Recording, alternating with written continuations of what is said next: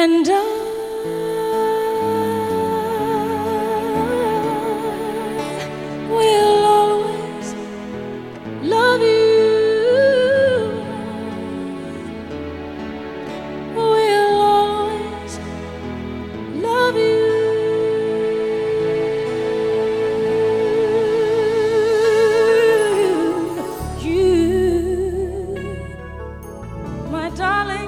Liebe Hörerinnen und Hörer, ich könnte mir denken, dass einige von euch jetzt ungläubig auf ihr Gerät starren. So nach dem Motto, jetzt geht er zu weit. Wirklich? Whitney Houston? I Will Always Love You? Die Schmonzette aus dem Film Bodyguard? Aber Zeitgeister gehen manchmal seltsame Wege. Dieser extrem erfolgreiche Song hatte tatsächlich mal einen kurzen Auftritt auf der Bühne der Weltgeschichte. Der irakische Diktator Saddam Hussein benutzte ihn in einem Wahlkampf im Jahr 2002. Er wollte wohl die Liebesbeziehung zur Bevölkerung stärken. In dieser Folge der Zeitgeister möchte ich einmal der Verbindung von Liebe und Politik nachgehen, und damit meine ich öffentlich bekundete Liebe. Hat je ein Herrscher oder eine Herrscherin sein oder ihr Volk geliebt und umgekehrt? Geht es überhaupt? Ist Liebe nicht etwas sehr Privates, das man lieber herauslässt aus öffentlichen Angelegenheiten? Und andererseits könnte unserer ausgenüchterten Demokratie etwas mehr Liebe und Hingabe eventuell nicht schaden? Zu diesem Thema habe ich eine Gesprächspartnerin zu Gast, deren Spezialgebiet die Rolle der Gefühle in der Politik ist. Vielleicht erfahren wir von ihr ja auch noch Interessantes über den Beziehungsstatus zwischen uns und diesen drei Personen, die uns gerne im Kanzleramt vertreten möchten.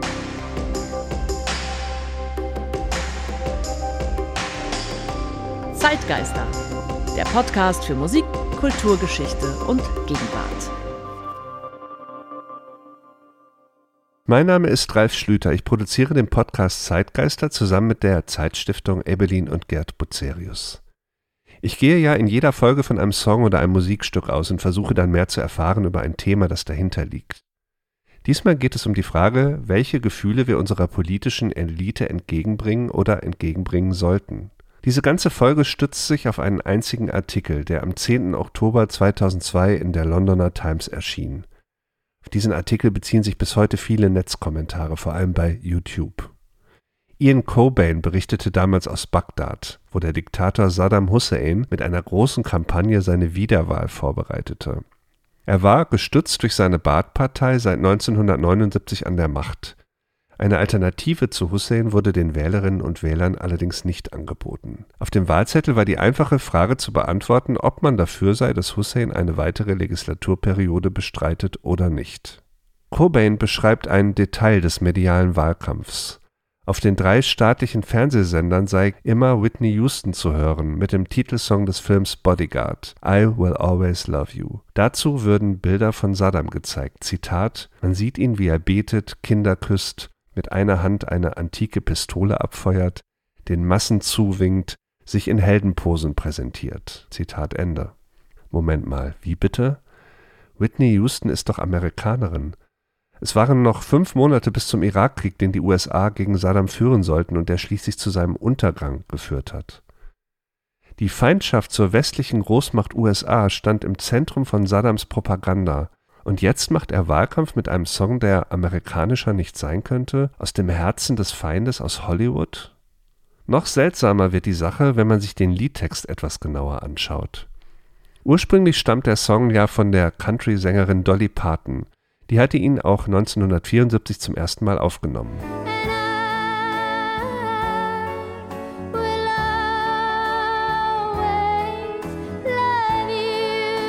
Richtig donnernd pathetisch wurde er dann erst bei Whitney Houston, als sie ihm ihre unglaubliche Stimme lieh. Und zwar für den extrem erfolgreichen Film Bodyguard, der 1992 in die Kinos kam und der über Umwege, ich denke an Videokassetten, die es ja damals viel gab, sicher auch im Irak ein Publikum erreicht hat. Erinnert ihr euch an die letzten Szenen des Films? Da ist die Popsängerin Rachel, die von der Popsängerin Whitney Houston gespielt wird, die hatte eine Affäre mit ihrem Bodyguard Frank, gespielt von Kevin Costner. Nach dramatischen Ereignissen, das ist ja ein Thriller dieser Film, gehen die Wege der beiden dann am Ende auseinander. Sie verabschieden sich am Flughafen erst ganz gefasst und diszipliniert. Später verlässt sie dann noch einmal ihr äh, Flugzeug und kommt auf das Rollfeld gelaufen. Die beiden küssen sich leidenschaftlich und dazu beginnt dann dieser Song so langsam, der von Rachel bzw. Whitney gesungen wird. Der handelt ja von ganz großer Liebe, von ewiger Liebe. Aber eben auch davon, dass die beiden eigentlich nicht zusammen sein können, warum auch immer. I will not stand in your way. Die Aussage des Songs ist, ich bin eigentlich nicht richtig für dich, ich liebe dich zwar für immer, aber ich ziehe mich jetzt zurück, weil es besser für dich ist. Das ist doch schon eine ziemlich seltsame Botschaft und ein bisschen weltfremd, finde ich. Wer verlässt denn den Liebsten schon freiwillig, einfach nur aus Einsicht?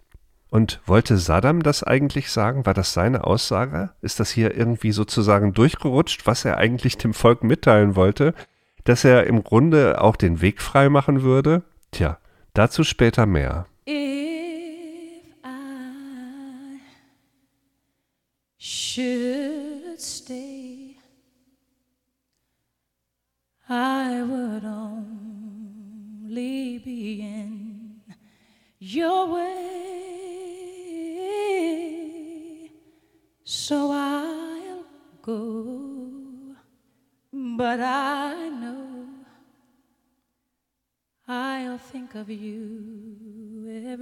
every step of the way.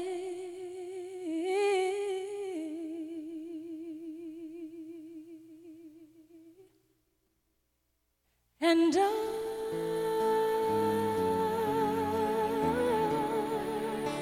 will always love you. Will always love you.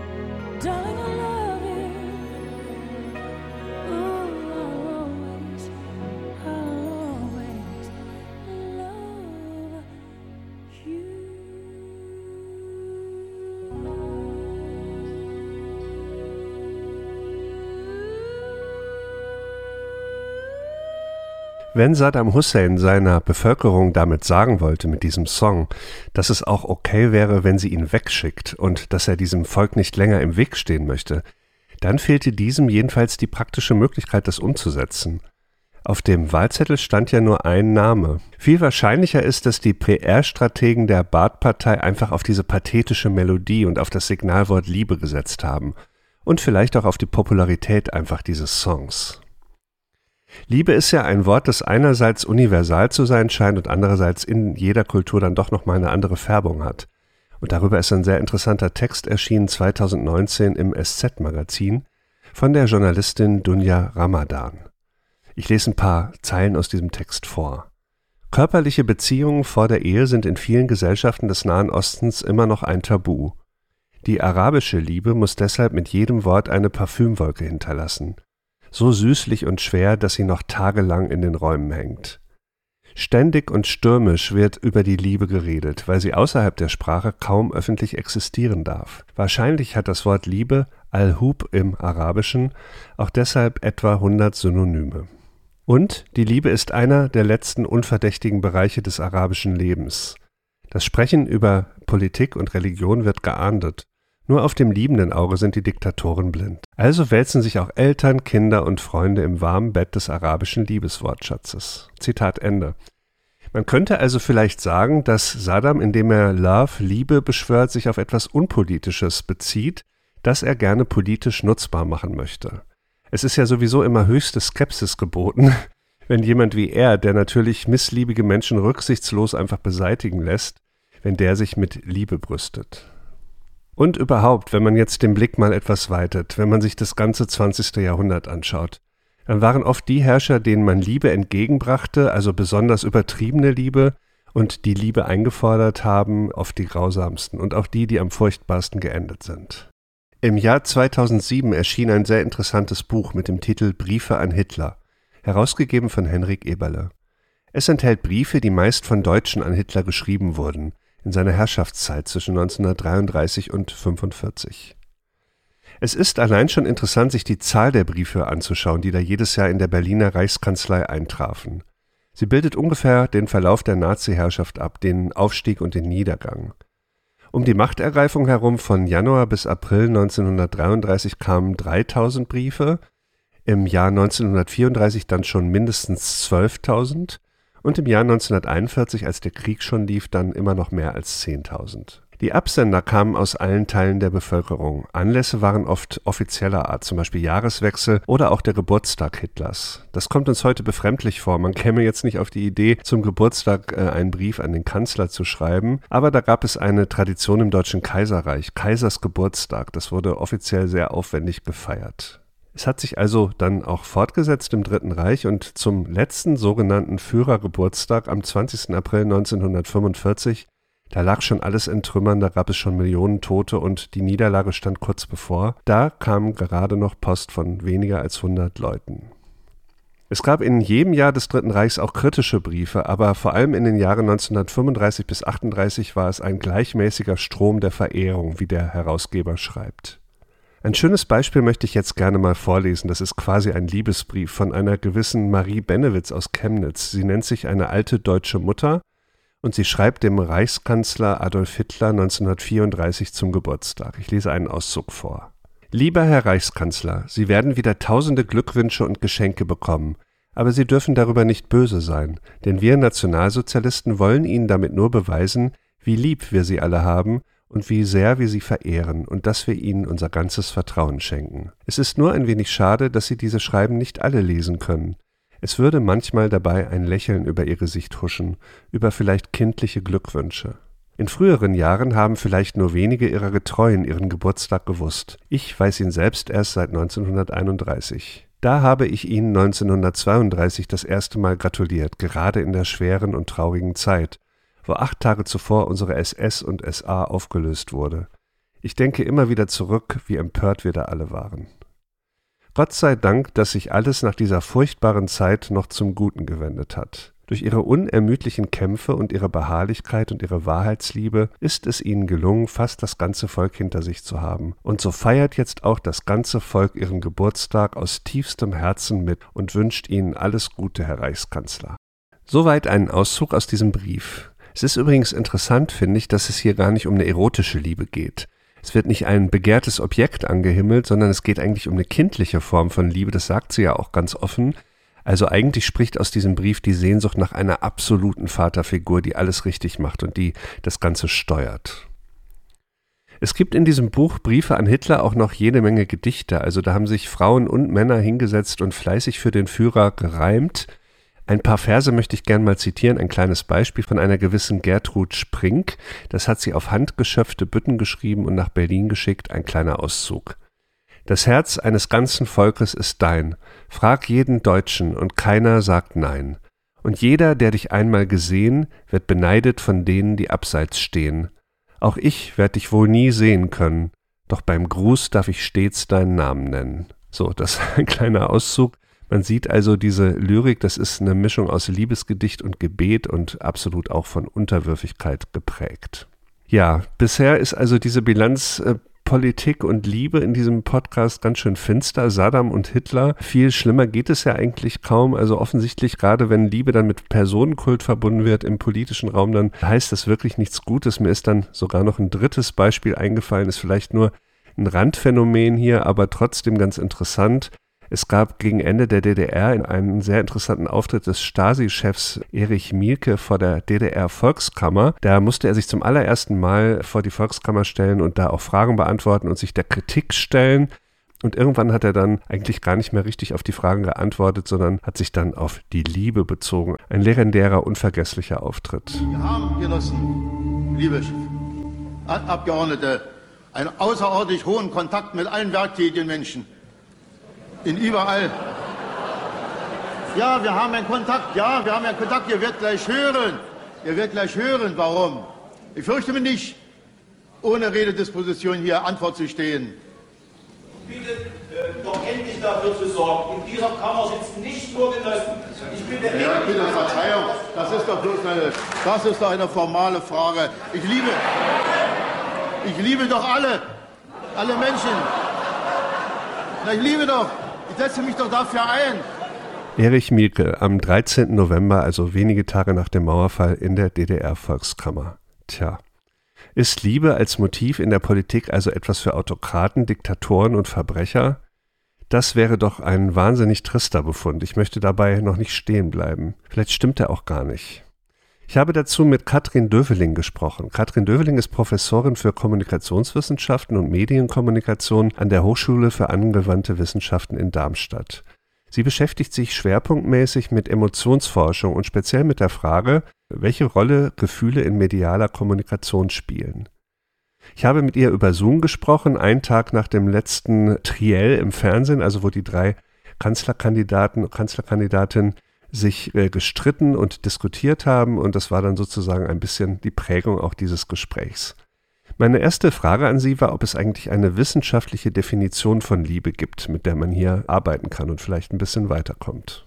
Liebe ist wissenschaftlich und es ist schon ein bisschen komisch, aber natürlich auch nüchtern betrieben in der Wissenschaft ist es eben ein Gefühl, eine Gefühlsneigung äh, oder ein Gefühlszustand der Zuneigung. Und natürlich gibt es verschiedene Formen von Liebe.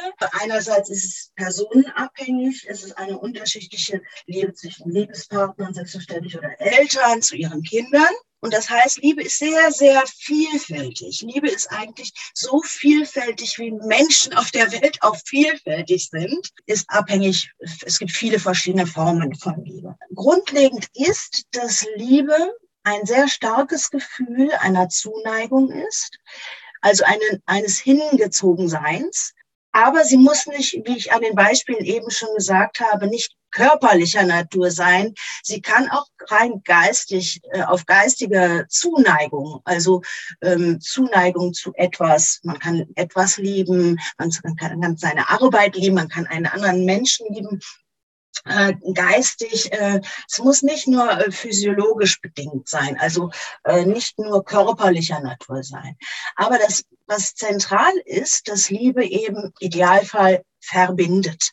Und da bin ich bei den Aspekten, was Emotionen sind und warum Emotionen bedürfnisrelevant sind. Emotionen und auch Liebe sind bedürfnisrelevant, weil wir Menschen alle alle Menschen auf der Welt haben ein evolutionär bedingtes Bedürfnis nach Zugehörigkeit, nach Zugehörigkeit zu anderen Menschen. Und Liebe hilft eben, dient dieser Zugehörigkeit, um es mal etwas nüchtern zu sehen, aber erfüllt damit das grundlegendste Bedürfnis eben des Menschen. Wir sind es ja gewohnt, wenn wir über Liebe sprechen, das als ein privates Phänomen wahrzunehmen. Manchmal taucht Liebe dann aber auch in der Politik auf, an ganz merkwürdigen Stellen. Zum Beispiel eben an diesem Clip, wo Saddam Hussein sich zeigt seinem Wahlvolk und wo er dann Whitney Houston spielt, I Will Always Love You. Worum geht es dabei? Ich könnte es eigentlich in einem Wort zusammenfassen. PR, PR und nochmals PR. Ähm, genauer gesagt, natürlich geht es bei ähm, derartigen Aspekten um die Instrumentalisierung eines Gefühls, um das Nutzbarmachen äh, der Musik. Warum Musik? Weil Musik ein Fördermittel ist, ein Hilfsmittel, ein Transportmedium für Gefühle. Und Politiker, das kennen wir von vielen politischen Bereichen, nutzen Musik natürlich, um die Gefühle der Bürgerinnen und damit auch Wähler anzusprechen. Und nur die Politikerinnen und Politiker, die das schaffen, Gefühle von Bürgerinnen und Bürgern also Wählern anzusprechen, haben auch die besten Erfolgsaussichten, weil Politik vor allen Dingen auch äh, durch Gefühle gemacht wird und äh, Meinungen und Gefühle hängen da sehr, sehr nah aneinander äh, beisammen in der westlichen Moderne, also so spätestens im 20. Jahrhundert, hat sich ja so ein Politikbild durchgesetzt, dass das ein professioneller Beruf ist, also Politik als Beruf, wie es bei Max Weber heißt, und dass die Leute, die das machen, vor allem was davon verstehen sollen. Also dass man jetzt nicht äh, dauernd irgendwelche Gefühle mobilisiert, sondern eher guckt, äh, kann man das gut machen, kann man diese Aufgaben gut bewältigen. Äh, was sind die Gründe dafür, dass es so kam, dass dieses Politikideal sich so durchgesetzt hat?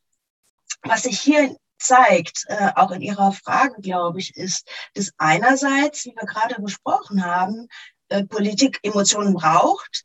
Andererseits aber können sie, wenn sie zu stark werden, auch als störender Faktor innerhalb einer souveränen oder rationalen Ordnung betrachtet werden. Also was will ich damit sagen?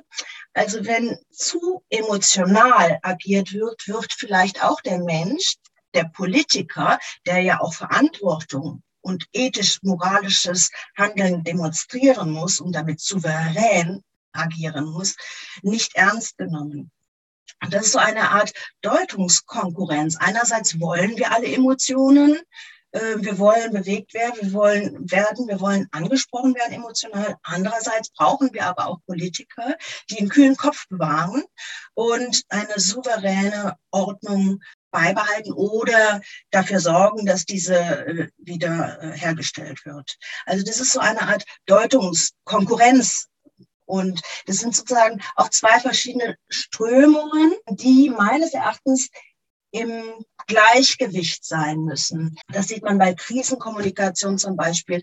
Da wird Empathie gefordert, aber auch nicht zu sehr, jetzt nicht mitweinend, sondern immer noch der Politiker als souveräner und rational agierender Mensch, der gleichzeitig politisches Emotionsmanagement in seinem Handeln demonstriert.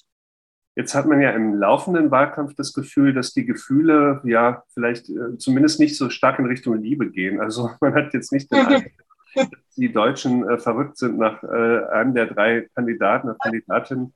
Ähm, dieses total Nüchterne, was wir gerade erleben, ist das eigentlich gut für die Demokratie? Ich würde sagen, dass es ähm, das Nüchterne einerseits nicht schlimm ist für eine Demokratie, aber was tatsächlich zum Ausdruck gerade kommt, ist, ähm, es scheint so ein bisschen bei, ein, bei dem einen oder anderen an Leidenschaft zu fehlen. Also zum Beispiel haben Sie sicherlich gestern auch die zweite Runde gesehen der Spitzenkandidaten. Ja. Und was da fehlt, ist, ist die Leidenschaft. Es wirkte sehr kühl meistens und die Leidenschaft, diese Verbindung auch, die und die Nähe zu Themen hat meines Erachtens und zu Menschen. Wir wollen ja auch wissen, mit wem haben wir es zu tun. Das hat meines Erachtens dort gefehlt. Katrin Döveling. Ich fand besonders interessant diese Ausführung über die Balance. Also wir erwarten eigentlich heute von unseren Politikern und Politikerinnen, dass sie einerseits Emotionen zeigen können, dass sie auch mit Emotionen agieren und die managen können in irgendeiner Form und andererseits sollen sie rational vorgehen und professionell und sollen den kühlen Kopf bewahren. Und ich glaube, das erklärt viele Reaktionen auf viele Dinge im Wahlkampf und überhaupt in unserer Gesellschaft, dass oft eine dieser beiden Dinge nicht vorkommt oder dass das irgendwie verletzt wird und dass Politiker, die sich sehr lange halten und Politikerinnen, dann vielleicht dann doch irgendwie diese beiden Komponenten in Einklang bringen. Da haben wir dann auch noch ganz kurz über Angela Merkel gesprochen. Da gibt es ja diesen Ausdruck Mutti, der sich so ein bisschen festgesetzt hat. Vielleicht sollte man bedenken, dass der auch teilweise ironisch gebraucht wird, aber es ist trotzdem interessant, dass eine Bevölkerung ihre Bundeskanzlerin Mutti nennt. Ich würde eher nicht sagen, dass es der Ausdruck eine Sehnsucht nach Liebe ist. Ich glaube, dass es eine Sehnsucht oder ein Ausdruck nach einer Führungsrolle, einer souveränen und liebevollen Führungsrolle ist, mhm. die emotionale Komponenten selbstverständlich hat. Ähm, wenn man jemanden so tituliert, wie das geschehen ist, dann zeigt das natürlich auch eine Sehnsucht nach Zugehörigkeit, nach Zusammenhalt. Eine Familie, eine Mutter, die die Familie sozusagen zusammenhält. Und das kam meines Erachtens dadurch, durch diesen Ausdruck ähm, zum Vorschein. Das, was Katrin Döveling hier über Angela Merkel als Mutti sagt, das ist, glaube ich, sehr treffend. Auch in Demokratien gibt es das, dass sich private Wunschvorstellungen in die Politik hineinmischen. Und dadurch spielt auch immer Liebe eine Rolle, aber bestenfalls in kleiner Dosis und gut ausbalanciert. Dass die Leidenschaft in unseren Wahlkämpfen kaum noch eine Rolle spielt, das kann man meiner Meinung nach nicht nur den Politikern und Politikerinnen vorwerfen. Das hat auch etwas mit uns zu tun und mit den Themen der Zeit. Beim Klimaschutz zum Beispiel, da geht es ja um das Abwenden einer Katastrophe. Das heißt, in dem Thema steckt vor allem erstmal eine ganz andere Emotion, nämlich Angst. Mit dieser Angst gut umzugehen, ihr etwas entgegenzusetzen, nicht in Ohnmacht zu verfallen, das ist viel schwieriger, als sich zu begeistern für ein utopisches politisches Ziel. Zum Schluss würde ich gerne noch einmal einen Blick werfen auf die arabische Welt. Saddam Hussein, er verlor den Krieg gegen die USA, er floh, er wurde aufgegriffen, er wurde vor ein irakisches Gericht gestellt wegen Verbrechen gegen die Menschlichkeit, er wurde zum Tode verurteilt und 2006 hingerichtet. In der arabischen Welt kam dann 2011 der große Aufbruch, arabischer Frühling genannt, aber der führte schon bald in einen schrecklichen Bürgerkrieg in Syrien, der bis heute anhält. Der Herrscher Assad hält trotz verheerender Zerstörung stur an seiner Macht fest. Merkwürdig, dass der Song I Will Always Love You dann gerade dort in Syrien wieder auftauchte. In einer arabischen Version, gesungen von der ziemlich berühmten Sängerin Mayada Pselis, die im März dieses Jahres gestorben ist. Man findet diese syrische Version des Songs auf YouTube.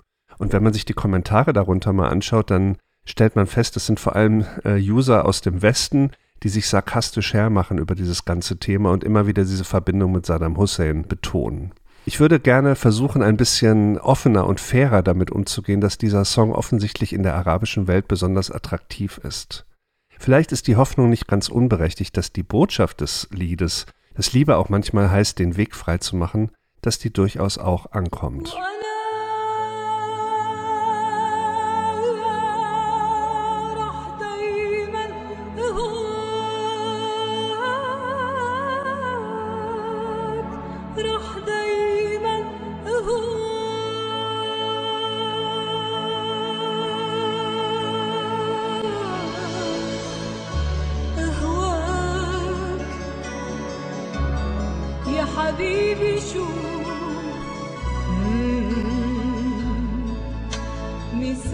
Das war die Folge Nummer 12 des Podcasts Zeitgeister. Ich möchte mich herzlich bedanken bei euch fürs Zuhören, bei Katrin Döfeling für das Gespräch und natürlich beim Team der Zeitstiftung. Ich möchte auch gerne noch auf die anderen Podcasts der Zeitstiftung hinweisen. Menschenwürde, Menschenleben, Urban Change und Zwischenrufe. Ich freue mich sehr über Kommentare, über Abonnements und jegliche Punktvergaben, die es da so gibt. Das hilft mir sehr beim Gefundenwerden. In der nächsten Folge Nummer 13 wird es um einen Song von Radiohead gehen, Creep, und um die Frage, ob das 21. Jahrhundert den Schüchternen gehört. Im Oktober. Bis dahin verabschiedet sich am Mikrofon Ralf Schlüter. Tschüss.